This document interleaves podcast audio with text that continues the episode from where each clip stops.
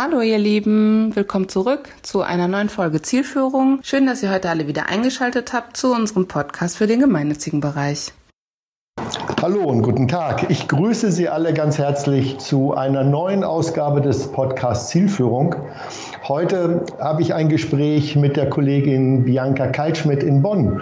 Herzlich willkommen im Podcast. Ja, ich freue mich auf das Gespräch, Herr Schiemens.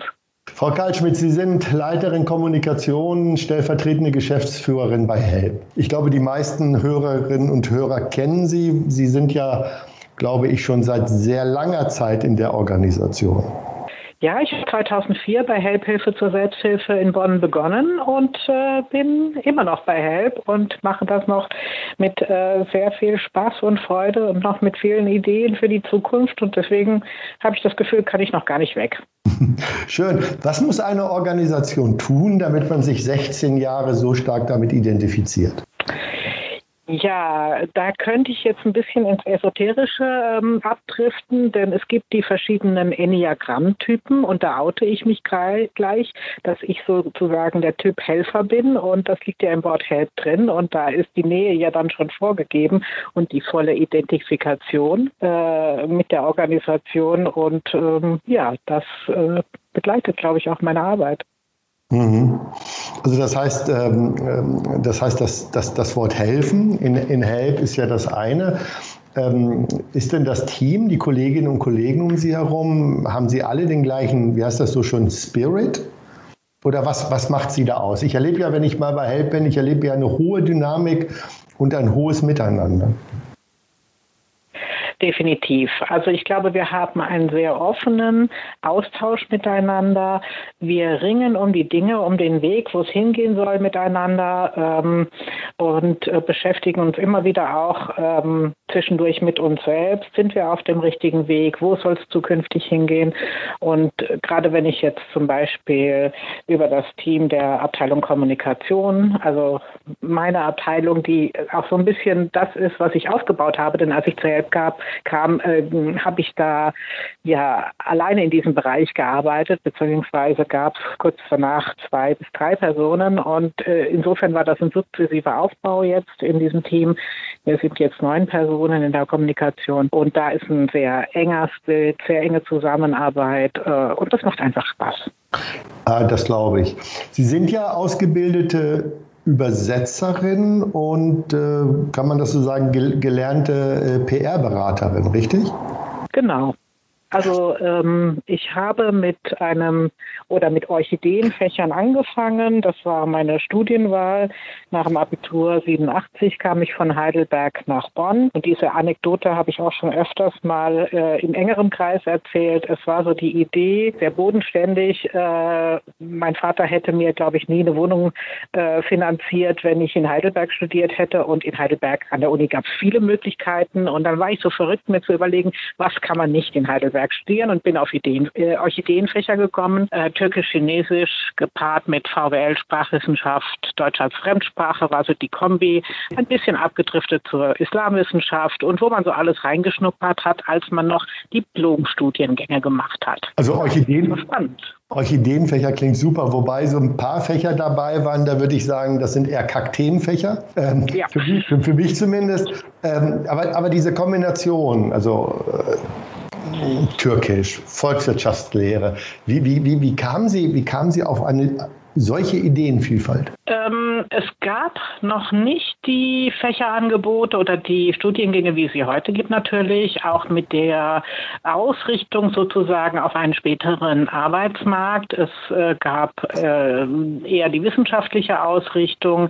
Jetzt war der Diplomübersetzerstudiengang eher praxisorientiert. Das hat mich sehr gereizt daran. Damals, muss ich gestehen, habe ich gehofft, es gäbe einen äh, Studiengang umgekehrt, dass man zum Beispiel VWL oder Jura im Hauptfach hat, gepaart mit verschiedenen Sprachen. Das habe ich mir spannend vorgestellt für diesen internationalen Bereich. Das habe ich so, ja, 87 nicht vorfinden können. Also habe ich es umgekehrt äh, angefangen und ähm, ja, habe mich intensiv auch mit den Ländern auseinandergesetzt. Ähm, also gerade, weil typisches Hauptfach war mit der Türkei und äh, mit der Situation dort. Das hat ähm, also das habe ich noch sehr vertieft in, in äh, den Seminaren, die ich besucht habe, habe mich intensiv mit dem Thema Presse, Medien in der Türkei beschäftigt und das auch für meine Diplomarbeit gewählt. Also die Presse in der Türkei nach dem äh, nach dem letzten oder jetzt muss man sagen vorletzten Putsch oder nach dem äh, erfolgreichen Putsch äh, 1980 und wie sich das danach weiterentwickelt hat bis 95. Und das waren sehr spannende Jahre in der Türkei. Wobei ich weiß nicht, ich glaube, dieser Staat hat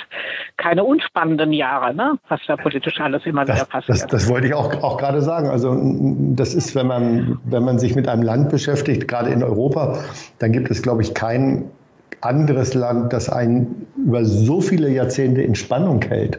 Das finde ich, äh, das finde ich erstaunlich, dass, äh, dass, äh, die, dass die Türkei immer wieder, ja auch EU oder nicht EU, das sind ja alles Themen, die ich politisch sehr spannend finde. Aber sagen Sie, ähm, Jetzt ist es ja von, ich sag mal, von der Frage, wie ist denn die Kommunikation und die Presse in der Türkei zu einer Organisation wie HELP, das ist ja nicht der kürzeste Weg.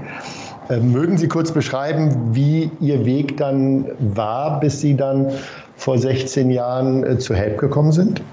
Das, das mache ich gerne.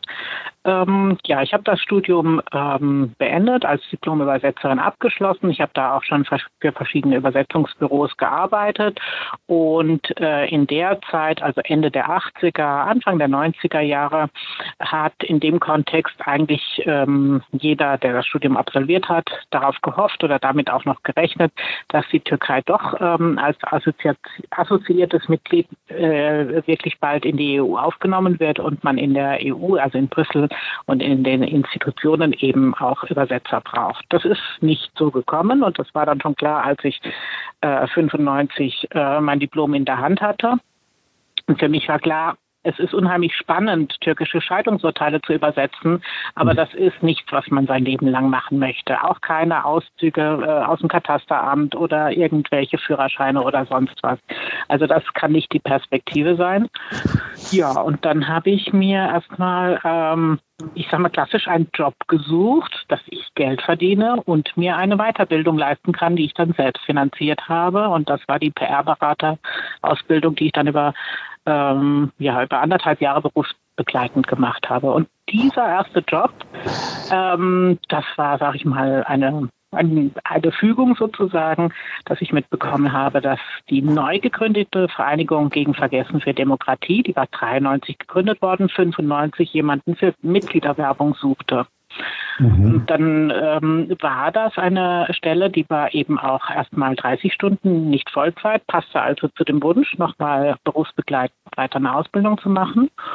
Und es hat mich tief beeindruckt, dass diese Stelle vom ehemaligen Bundestagsvizepräsidenten Heinz Westphal auch finanziert wurde, ne, aus äh, seinem eigenen Vermögen, also seine Pension hat er eingesetzt. Er hat sehr bescheiden gelebt, um ähm, in seinem ehemaligen Wahlkreis ähm, Ausbildungsplätze oder Arbeitsplätze zu schaffen und auch bei diesem noch ganz jungen Verein. Und das fand ich, fand ich beeindruckend. Ne? Ja.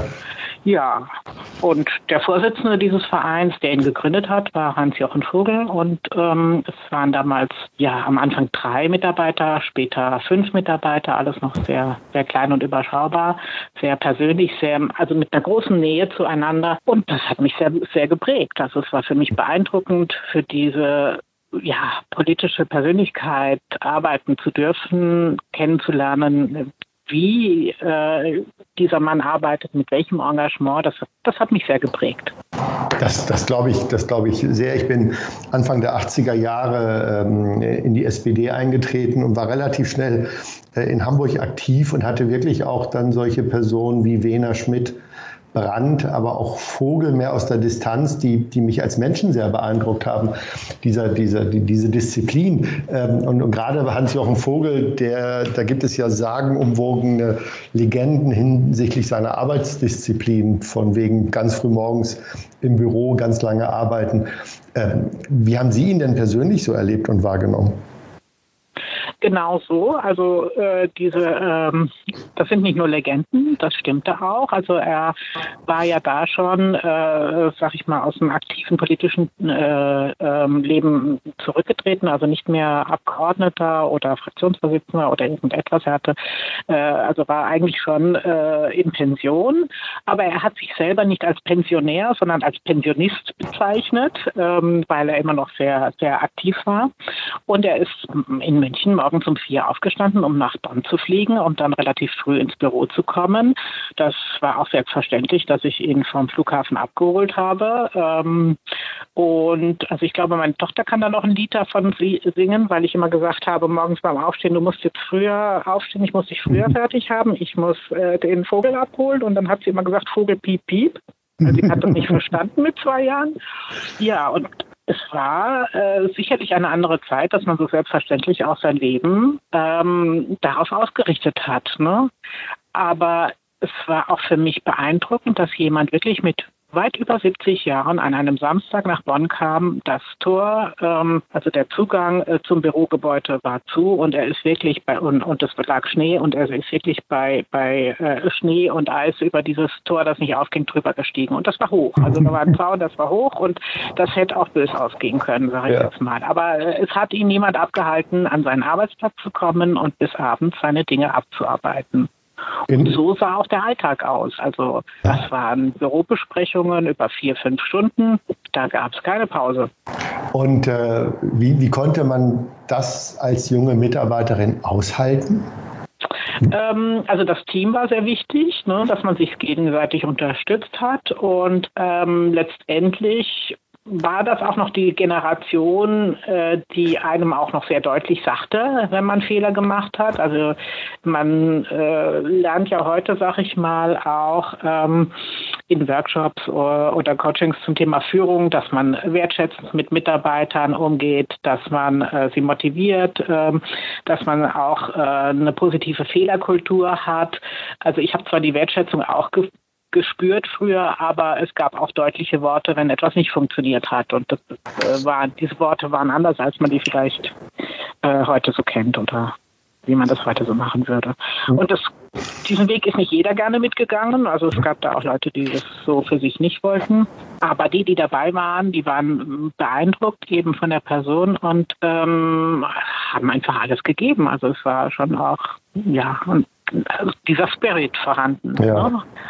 Und äh, wie gesagt, also über, äh, wirklich äh, über den Zaun zu steigen und äh, wenn man das seine Aufgabe erfüllen will ne? und nicht nachzulassen. Ne? Und ich meine, ich muss auch schmunzeln, wenn ich daran denke. Er wurde ja ähm, der, der Hüter der Klarsichthülle genannt, ne? ja. weil er alles in eine Klarsichthülle ähm, gepackt hat. Und äh, wir haben damals mit einer Agentur äh, hier in Bonn zusammengearbeitet, Agentur Pellency, Jahrzehnte für die Friedrich-Ebert-Stiftung und für viele andere und auch für Help später gearbeitet haben. Und das Ehepaar hat sich vom, vom Vorsitzenden eine Klarsichthülle, eine signierte gewünscht und die hängt bei denen im Büro. Und da hat er drauf geschrieben, diese Hülle empfehle ich all jenen, die klare Sicht behalten wollen. das ist groß. Also Struktur, die Sachen ordnen, ne? das äh, gehört dazu. Und äh, ja, ich glaube, davon habe ich auch irgendwie eine Macke abgekriegt, dass ich meine Sache Sachen versuche zu ordnen, dass ich versuche, Struktur reinzubringen in meine Arbeit. Ich glaube, das waren Dinge, die ich durch diese Tätigkeit, durch diesen Berufseinstieg mit die, mhm. in diesem Umfeld gelernt habe. Und ich habe durch Hans-Jochen Vogel gelernt, äh, die exakte Uhrzeit zu erfragen. Denn es gab in Hamburg in den späten 80er Jahren äh, gab es die Geschichte, dass zwei Hamburger Bundestagsabgeordnete SPD bei ihrem Fraktionsvorsitzenden in Bonn um einen Termin gebeten haben. Und die Sekretärin gab ihnen einen Termin um halb sechs an irgendeinem Donnerstag in der Sitzungswoche. Und als die beiden Hamburger Abgeordneten äh, pünktlich um 17.15 Uhr äh, das Sekretariat betraten, war die Sekretärin verwundert, warum sie jetzt erst kämen, weil der Termin sei bereits um 5.30 Uhr gewesen. Genau. Das war ganz normal. So, das finde ich, und ich finde, äh, also ich finde tatsächlich, wenn man sich das heute so anschaut, ich habe ich habe ja Ende der 70er Jahre war ich in der Berufsausbildung, habe hab dort gelernt und da wurde man nicht motiviert, man war froh, wenn man nicht beschimpft wurde oder wenn nicht mit einem geschimpft wurde. Die Menschen haben einen sehr auf die Fehler aufmerksam gemacht. Aber bei Vogel oder auch bei, bei Schmidt, den ich etwas näher beobachten konnte in den 80er Jahren, habe ich festgestellt, dieses eigene Interessen nach hinten stellen, sich selber als Person nicht so wichtig zu nehmen, sondern die Aufgabe in den Vordergrund zu stellen, diese Disziplin, äh, auch sich äh, an der Stelle verwundbar zu machen, an die Belastungsgrenze zu gehen und das damit verbunden, dass man dann auch anderen klar sagen kann, was äh, klare Kante ist. Ich glaube, in dieser Kombination kann es ja nur funktionieren, oder? Definitiv. Und das, das war das, was mich wirklich auch beeindruckt hat und auch die Hartnäckigkeit, mit der er wirklich an einer Sache dranblieb und nicht aufgab. Und das ging so weit, dass er, oder wie, also ich meine, meine Aufgabe war ja auch die Mitgliederwerbung und wir haben, äh, ähm, sind da auf viele Personengruppen zugegangen, auch Personen, die ihm wichtig waren, die er dabei haben wollte, aus dem Kreis der MDBs und der MDLs der verschiedenen äh, mhm. Bundesländer oder andere äh, aus dem wissenschaftlichen Bereich. Und es wurde wirklich jeder Einzelne angesprochen gesprochen und wer nicht reagiert hat auf den ersten Brief, hat einen, einen zweiten oder einen dritten gekriegt und es wurde dann wirklich äh, fast immer die Formulierung benutzt, ich bin für meine Hartnäckigkeit bekannt. und ähm, ich frage auch ein zweites und ein drittes ja. Mal nach, bis ich eine Antwort erhalte. Also ich gebe nicht auf, bevor ich eine Antwort habe. Ja. Aber äh, ja, das, das, das, das ist großartig. Wissen Ihre, äh, Ihre Kolleginnen und Kollegen, dass das die alte Vogelschule ist? Oder? Der eine oder andere weiß das, weil ich schon mal äh, davon äh, erzählt habe. Ähm, ja, und ich bin auch noch im Austausch mit alten Kollegen und Kolleginnen aus dieser Zeit. Und ähm, ja, da ist äh, doch vieles äh, Verbindendes geblieben einfach. Das glaube ich. Und nun sind Sie bei, bei Help und äh, sind dort für Kommunikation verantwortlich, äh, sind stellvertretende Geschäftsführerin. Das heißt, Sie haben, Sie haben jetzt auch zu Corona äh, natürlich im Management die gesamte Last äh, dieses Ungewissen gespürt. Wie, oder wie erinnern Sie sich, wie war für Sie die ersten und für Ihre, für Ihre Kolleginnen und Kollegen, wie waren die ersten Corona-Wochen für Sie? Ähm, ich weiß, dass ich in der Woche vor dem 10. März, diese eine Woche hatte ich Urlaub. Ähm, war zu Hause, hatte witzigerweise äh, Besuch aus Barcelona gerade da und äh, die Familie hat sich gefragt, ob sie überhaupt noch zurückkommt nach Barcelona und das habe ich relativ äh, nah, dann haben wir das verfolgt. Klappt das noch mit dem Flieger, kommen sie noch rein. Ähm, habe mir natürlich auch Gedanken gemacht, ähm, schaut es eigentlich für Help aus und ähm, war dann im Austausch mit unserer Geschäftsführerin und äh, unserer Personalverantwortlichen und äh, äh, beide haben also ähm, in der Woche schon entschieden, wir machen das äh, sofort, wir stellen um, also ab montags Homeoffice und äh, oder mobiles Arbeiten, muss man ehrlicherweise sagen, so heißt es ja ähm, genauer. Und ähm, möglichst viele Mitarbeiter oder fast alle, die nicht ähm, von, vom Büro aus arbeiten müssen, sollen bitte von zu Hause arbeiten. Und dann kam ich montags wieder. Also es gab so eine kleine Besetzung der Personen, äh, die natürlich ähm, Buchhaltung, also äh, Spendenverwaltung, was eben äh, vom Büro aus gemanagt wird, die dann anwesend waren, aber der größte Teil im Homeoffice. Und man hat einfach relativ schnell umgestellt. Ne? Ja. Wir waren darauf vorbereitet, muss ich sagen. Wir waren gut vorbereitet. Ähm, und Help ist einfach gut, schnell adäquate Lösungen zu finden. Also das ist ja wie in einem Einsatzfallmodus, ne? wenn man Emergencies kennt, gerade in der humanitären Hilfe, in der Nothilfe, dann das kann man übertragen. Ne? Man versucht schnell da pragmatische ja. Lösungen zu finden. Aber wir waren auch dafür strukturell äh, aufgestellt, denn äh, fast alle Mitarbeiter arbeiten eben schon mit Laptops. Wir haben VPN-Zugänge, wir können eigentlich von überall arbeiten. Also, Ach, großartig. Ne, das, das weil ging sofort. Ne? Das ist ja nicht bei allen so gewesen. Also in der, in der, in der, in, in der Profit-Wirtschaft ohnehin nicht, äh, weil da sich ja auch viele gar nicht vorstellen können, dass man ohne Zeiterfassung und zu Hause arbeitet. Ähm, äh, in der Non-Profit-Welt habe ich erlebt, dass einige Organisationen komplett überrascht waren und äh, über viele Wochen sogar äh, ein Stück orientierungslos. Denn wir erinnern uns ja auch, in der Zeit gab es weder Toilettenpapier noch Notebooks. Es war ja quasi alles ausverkauft.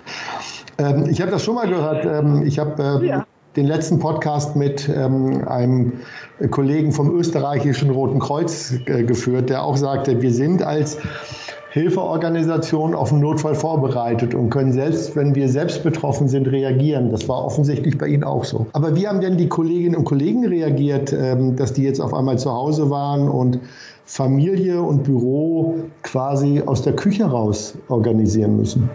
Also es war für die einzelnen Kolleginnen und Kollegen äh, sicherlich ähm, sehr unterschiedlich. Es gibt Personen, die können gut von zu Hause arbeiten, haben das vorher schon äh, gerne getan und es gab vorher auch schon die Möglichkeit, ein bestimmtes äh, Kontingent an Tagen von zu Hause aus zu arbeiten und auch die Vertrauensarbeitszeit, das war alles schon eingeführt. Ne?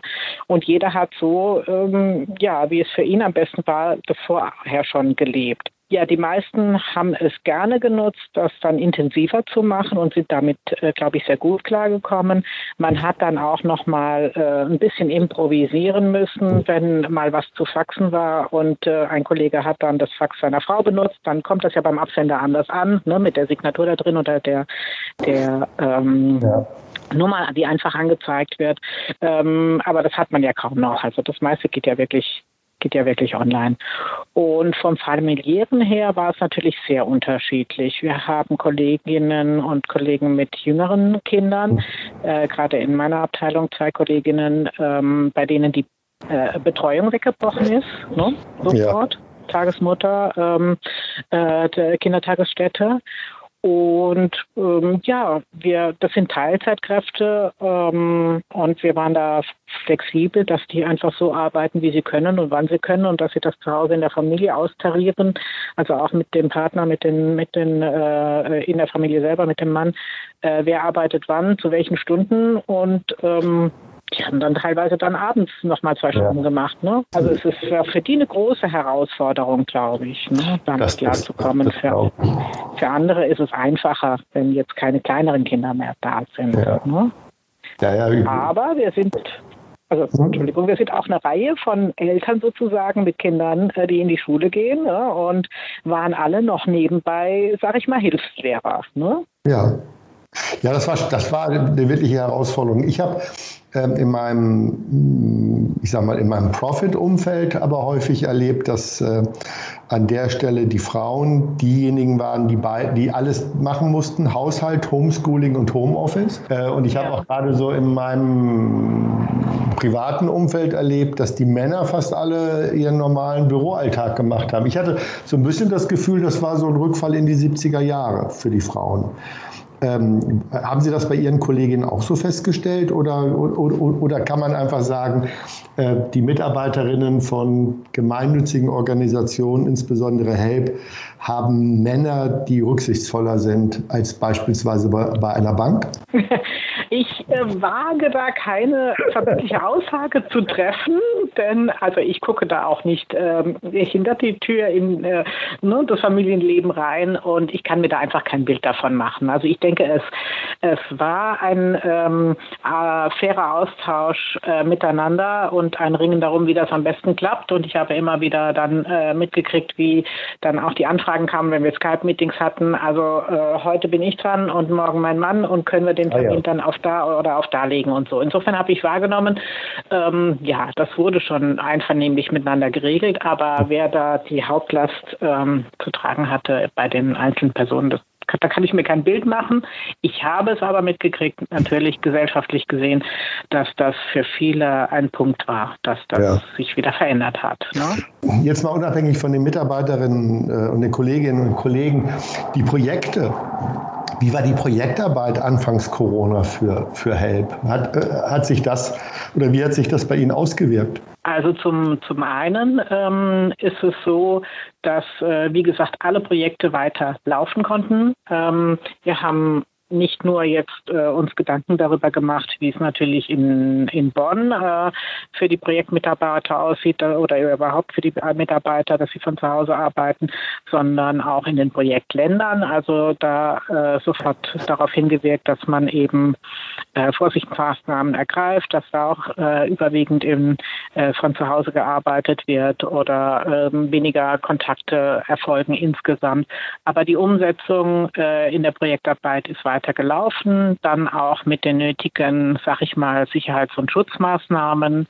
Ähm, und dann hat es letztendlich auch bewirkt, dass ähm, man relativ schnell in den Projekten geguckt hat, was kann ich Corona-bedingt sozusagen noch mehr tun in der Projektarbeit vor Ort. Ne? Also sei es Sensibilisierung für, für äh, diese Pandemie, sei es äh, Schutzmaßnahmen, also dass wirklich auch äh, vor Ort in den Ländern diese Behelfsmasken genäht wurden und von uns verteilt wurden. Verteilung von ähm, auch Desinfektionsmittel oder Hygienepaketen.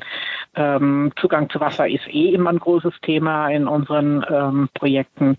Also das alles spielte noch eine größere Rolle und wir haben einfach versucht, da auch noch mehr zu tun und wir haben auch das Glück gehabt, also auch in unseren Finanzierungen, dass es weder in, im Projektbereich äh, noch im Spendenbereich zurückging, sondern dass die, das einnahmenmäßig da gut lief und das ja. eigentlich noch verstärkt werden konnte. Ja, das ist auch gut, dass Sie das sagen, weil ähm, ich immer wieder in der Beratung höre von Organisationen, die sagen, oh, wie schlimm, wir haben ganz viel verloren an Spenden, gerade auch um Ostern herum. Andere Organisationen wie HELP sagen, es ist gut gelaufen. Ähm, warum glauben Sie, äh, warum sind Ihre Spenderinnen und Spender so treu gewesen? Haben Sie da eine Erklärung für? Ähm, wir haben einen, äh, also keinen sehr großen Spenderstamm, aber die Spender, die wir haben, glaube ich, die sind wirklich auch sehr treu. Ich glaube, viel trägt auch dazu bei, dass wir äh, ähm, in unserer Kommunikation sehr transparent und sehr offen sind, auch eigentlich immer sehr schnell reagieren kommunikativ, dass es eine enge Spenderbetreuung nochmal gibt. Also da, da ist schon auch eine Bindung da. Das ist das eine. Das andere ist, dass wir einfach sofort auch auf dieses Thema gesetzt haben und ähm, im Prinzip wie ein Emergency Mailing äh, auch Thema äh, Corona äh, Covid-19 ja. äh, und diese Maßnahmen in den Mittelpunkt gestellt haben und gerade dafür aufgerufen haben. Ne? Mhm. Und das hat auch funktioniert. Aber diese Spenderschaft, die Sie haben, ist ja nicht von sich aus treu. Ich möchte das mal so ein bisschen provokanter sagen. Also ich glaube, Spenderinnen und Spender sind treu, wenn Organisationen ihnen die Möglichkeit geben, treu zu sein. Gibt es ein Geheimnis von Help, das Sie mit uns teilen möchten? Was ich als wesentlichen Punkt ansehe, ist äh, eine enge Betreuung von Spendern auch. Also wenn die bei, sich bei uns melden, dass ähm, sie da wirklich also von einer äh, Mitarbeiterin oder einem Mitarbeiter äh, äh, betreut werden, eine schnelle Antwort bekommen. Und bei uns ist es so, dass die Spendenbuchhaltung nicht ausgelagert ist, sondern dass das in-house erfolgt und dass ähm, da wirklich auch die Kollegin, die eben ähm, die langjährigste Mitarbeiterin von Help ist, also fast schon seit der Gründung da ist, sowohl diese Spender sehr lange kennt, auch als auch einfach wahrnimmt, wenn Spender ein, ein zweites, ein drittes Mal spenden, wenn Spender plötzlich eine höhere Summe geben als sonst und dass ja. sie einen persönlichen, einen besonderen Dank bekommen, eine Karte, einen Anruf, wie auch immer.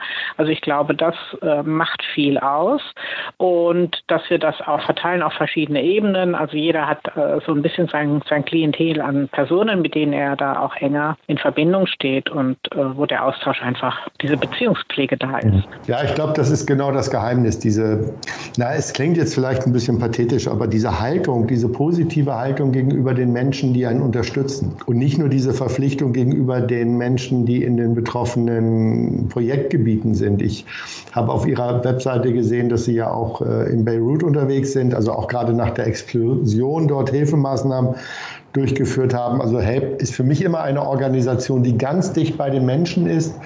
Und ich glaube, diese Haltung auch auf Spenderinnen und Spender zu übertragen, das ist, glaube ich, der Erfolg eines guten Fundraisings. Hat sich das ähm, bei den Spenden für den Libanon auch dann so wiedergespiegelt? Da hat es sich jetzt auch nochmal gezeigt. Also ähm, da kam ähm, direkt der Kollege, der auch für äh, den Nahen und Mittleren Osten zuständig ist und äh, hat sofort am Tag eins gesagt, also wir gehen dahin, wir machen was. Und das haben wir natürlich auch von Fundraising-Seite oder jetzt von der, von der Medienarbeit sofort aufgegriffen. Und Thema wurde auch ähm, extern äh, sofort gespielt sozusagen. Auch äh, die Medienanfragen, die Medienresonanz war groß, aber auch bei den Spendern sofort die Resonanz ja. dafür zu spenden. Und äh, das haben wir gemerkt und natürlich hatten wir in, gerade bei diesem äh, besonderen Fall das Glück, äh, dass der Kollege sehr schnell sehr gutes Material liefern konnte, was Bewegtbild und Fotos angeht, dass man das auch sichtbar machen kann. Und das ist natürlich immer äh, ein ganz gravierender Punkt. Ne? Wenn das nicht ja. vorhanden ist, ist es sehr schwierig, auch über die Arbeit zu berichten und es zu vermitteln und äh, ja, Spenden auch dafür zu bekommen. Ja, das finde ich äh, total wichtig. Und ich, wenn man so durch Ihre Webseite äh, sich scrollt, findet man auch sehr starke und lebensbejahende Fotos. Ähm, das heißt, auch diese Haltung gegenüber den, den Menschen, die sind, da spürt man einen Unterschied. Man spürt aber auch einen Unterschied bei Help, wenn man sich so die Gruppenfotos anschaut oder mal durch die Geschäftsführung scrollt. Sie sind ja anders als viele andere Organisationen recht bunt. Von drei Geschäftsführungspositionen sind zwei mit Frauen besetzt. Das ist ja nicht typisch. Das heißt, die Gendergerechtigkeit bei HELP ähm, äh, scheint sehr erfüllt zu sein. Wie kommt das? Also ich habe das von Anfang an so erlebt. Ähm, ich habe ja bei Help angefangen, da äh, war der Geschäftsführer noch ein Mann und dann ähm, kam kurz darauf, drei Jahre später, kam die Karin Settele eben in die Geschäftsführung. Die war ja vorher auch schon sehr lange bei Help. Aber es gab da, damals auch schon relativ ähm, viele Frauen bei Help und das hat zugenommen. Ähm, es hat sicherlich auf der einen Seite auch damit zu tun, dass ich zumindest wahrgenommen habe über viele Jahre, dass äh, Frauen sehr stark äh, in diese in die Richtung NGO-Sektor noch mal gucken und äh, von sehr stark von dieser Überzeugung auch geleitet sind, ähm, und nicht im, in, im ersten Punkt da, darüber nachdenken, kann ich da das gleiche Gehalt verdienen wie im, im, im Wirtschaftsbereich. Ja. Ne, oder? Das, ja. das merkt man schon auch nochmal, denke ich. Ne? Ich habe ich hab noch eine andere Theorie. Vielleicht mögen wir uns da noch mal kurz drüber austauschen. Ich erlebe das, wenn, ähm, wenn wir eine gute Ausgeglichenheit in dem Management haben. Äh, und eine gute Ausgeglichenheit heißt mindestens Hälfte, Hälfte Männer oder Frauen dann ähm, ist es auch in den Bereichen darunter viel bunter. Wenn man so wie ich äh, zwischendurch mal in einer Bank gearbeitet hat, wo alle Vorstandsposten mit Männern besetzt waren und von den Ebenen darunter, glaube ich, nur die Leiterin Personal eine Frau war, dann äh, hat man zumindest den Eindruck, da wo eine Männerwirtschaft ist, werden eher Männer gefördert. Da wo es bunter ist, wird es bunter gefördert. Ist das eine Theorie, die Sie nachvollziehen können? Die kann ich auf alle Fälle nachvollziehen und ähm, das, das würde ich auch unterschreiben, das würde ich auch so sehen, dass das ähm, vieles bewirkt ne, und einem äh, ja auch trägt. Und man sieht dann auch einfach, ähm, wenn man diese Vielfalt ähm, ja einführt, merkt man ja relativ schnell auch, dass es funktioniert. Ne? Und dann ähm, nimmt es noch weiter zu. Und das ja. würde ich jetzt nicht nur auf den, äh, also auf, auf, auf Gender beziehen, sondern auf äh, Vielfalt in jeglicher Hinsicht und Chancengleichheit für Menschen. Also genau, das, denke, das, da das, das finde ich kommt ja noch vielfältig hinzu. sind. Äh, Entschuldigung, genau, das kommt ja noch da hinzu, dass, dass Sie jetzt auch nicht nur eine, eine, eine Buntheit, also es gibt so auf der Teamseite gibt es ein Foto, da sind ganz viele fröhliche Menschen drauf und, und, und das ist so bunt wie das Leben und die Menschen sind so fröhlich wie das Leben. Und ich glaube, das ist das Geheimnis äh, Ihres Managements. Das ist extrem wichtig, dass wir äh, wirklich auch äh, Spaß miteinander haben können, dass wir aber auch aus so vielen unterschiedlichen Bereichen kommen, auch aus unterschiedlichen äh, Ländern kommen, auch ähm, äh, unterschiedliche Vorbildungen haben oder Lebens- und Berufserfahrungen. Also dieser, dieser bunte Mix, ähm, der bereichert uns sehr und der ist uns auch häufig von uns. Äh, ist, ist diese Offenheit für den bunten Mix auch etwas, was aus der Arbeit begründet ist? Aus den Projekten? das hat sehr eng damit zu tun. Also das ist so, schon so etwas wie eine Selbstverpflichtung, ne?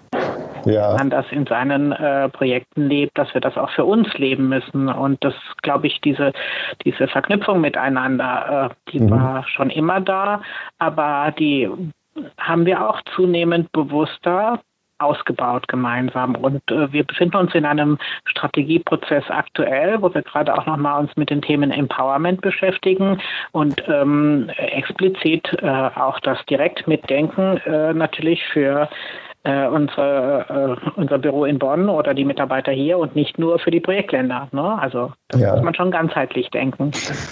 Gut, aber als 1981 HELP in Frankfurt gegründet wurde von Abgeordneten des Bundestages, da war wahrscheinlich 81 wahrscheinlich mehr Männer in der Gründung als Frauen, oder? Ich habe äh, die, die Liste der Gründungsmitglieder gerade nicht vor mir liegen, aber ja, ähm, äh, wenn ich äh, das so im Kopfrevue passieren lasse, dann waren das definitiv mehr Männer. Also weil das gesellschaftliche Bild auch ja. da natürlich auch gerade im Bundestag noch sehr stark männerlastig war vom Engagement her. Aber man muss auch sagen, dass es ähm, in den Anfangsjahren, gleich in den 80er Jahren, auch schon mal eine Frau als Geschäftsführerin gab, relativ schnell. Und äh, die auch heute noch sehr eng HELP verbunden ist und im Vorstand ist. Ja, das finde ich, das, das finde ich generell auch beeindruckend. Auch, dass das HELP immer noch diese Struktur hat, die enge Bindung zur Politik, dieses Verzahnte, dieses Vernetzte. Das ist etwas, was äh, seit der Gründung bis jetzt, zumindest für mich als Außenstehender, äh, eins der typischen Merkmale von, von HELP ist. Wie ist es denn in der jetzigen Zeit, mit Politik zu arbeiten? Ich finde, mit Politik zu arbeiten ist äh, immer spannend und äh, okay, das hat mich schon geprägt, seit ich bei Gegen Vergessen für Demokratie war. Da war es ja die gleiche Struktur, also im Wesentlichen Politiker oder ehemalige Abgeordnete auch, die sich da engagiert haben. Und das habe ich dann so bei HELB auch nochmal äh, wiedergefunden. Ich finde es gut, dass äh, man da also äh, parteienübergreifend zusammenarbeitet für eine Sache und mhm. das Commitment da von allen Seiten da ist. Ähm, es ist schon auch klar, dass äh, wir in diesem Kontext eine derzeit im Bundestag vertretene Partei ähm, nicht berücksichtigen in unseren Gremien. Das schließt sich mit unseren äh, Zielen und äh, unserer Vision und Mission aus. Ähm, aber ansonsten ist die Zusammenarbeit da sehr eng und sehr vertrauensvoll und wie gesagt auch über die Parteigrenzen ja. hinweg äh, sehr kooperativ und das mhm. finde ich gut. Ich habe jetzt eine Vermutung, über welche äh, Partei im Bundestag Sie gerade gesprochen haben.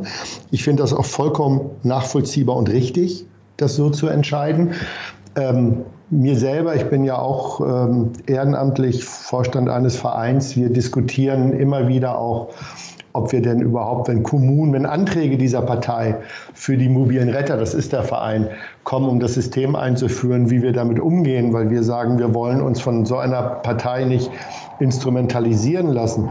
Und trotzdem diskutieren wir immer wieder im Rahmen der demokratischen Grundordnung, ob dieses Verhalten richtig ist. Das ist eine Diskussion, die haben Sie sicherlich auch geführt, oder? Ja, aber das ist, das ist ganz klar eine Haltungsfrage.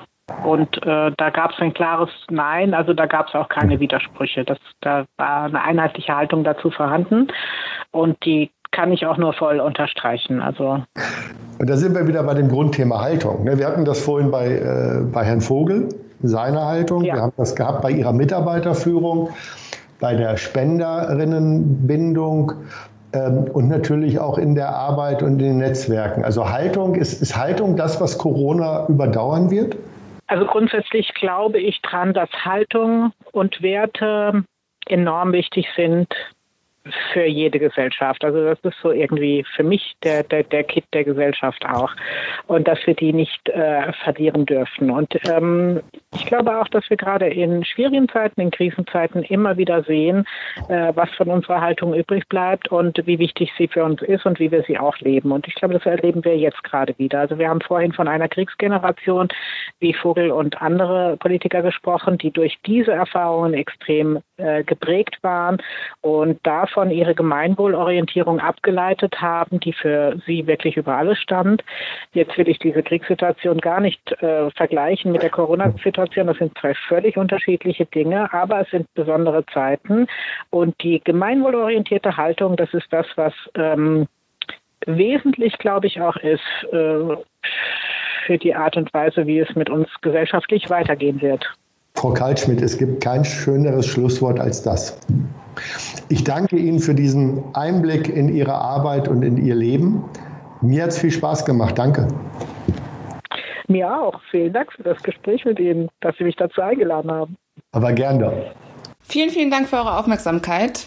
Wir hoffen, dass es euch gefallen hat und dass ihr nächste Woche wieder mit dabei seid. Besucht uns gerne auf unserer Website und abonniert unseren Newsletter unter www.chomerus.eu. Solltet ihr Fragen haben, Kritik, Anregungen, was auch immer euch einfällt, was auch immer ihr uns sagen wollt, schickt uns gerne Mail. Wir beantworten die so schnell wie möglich. Achtet auf euch, bleibt alle gesund und bis bald. Ciao.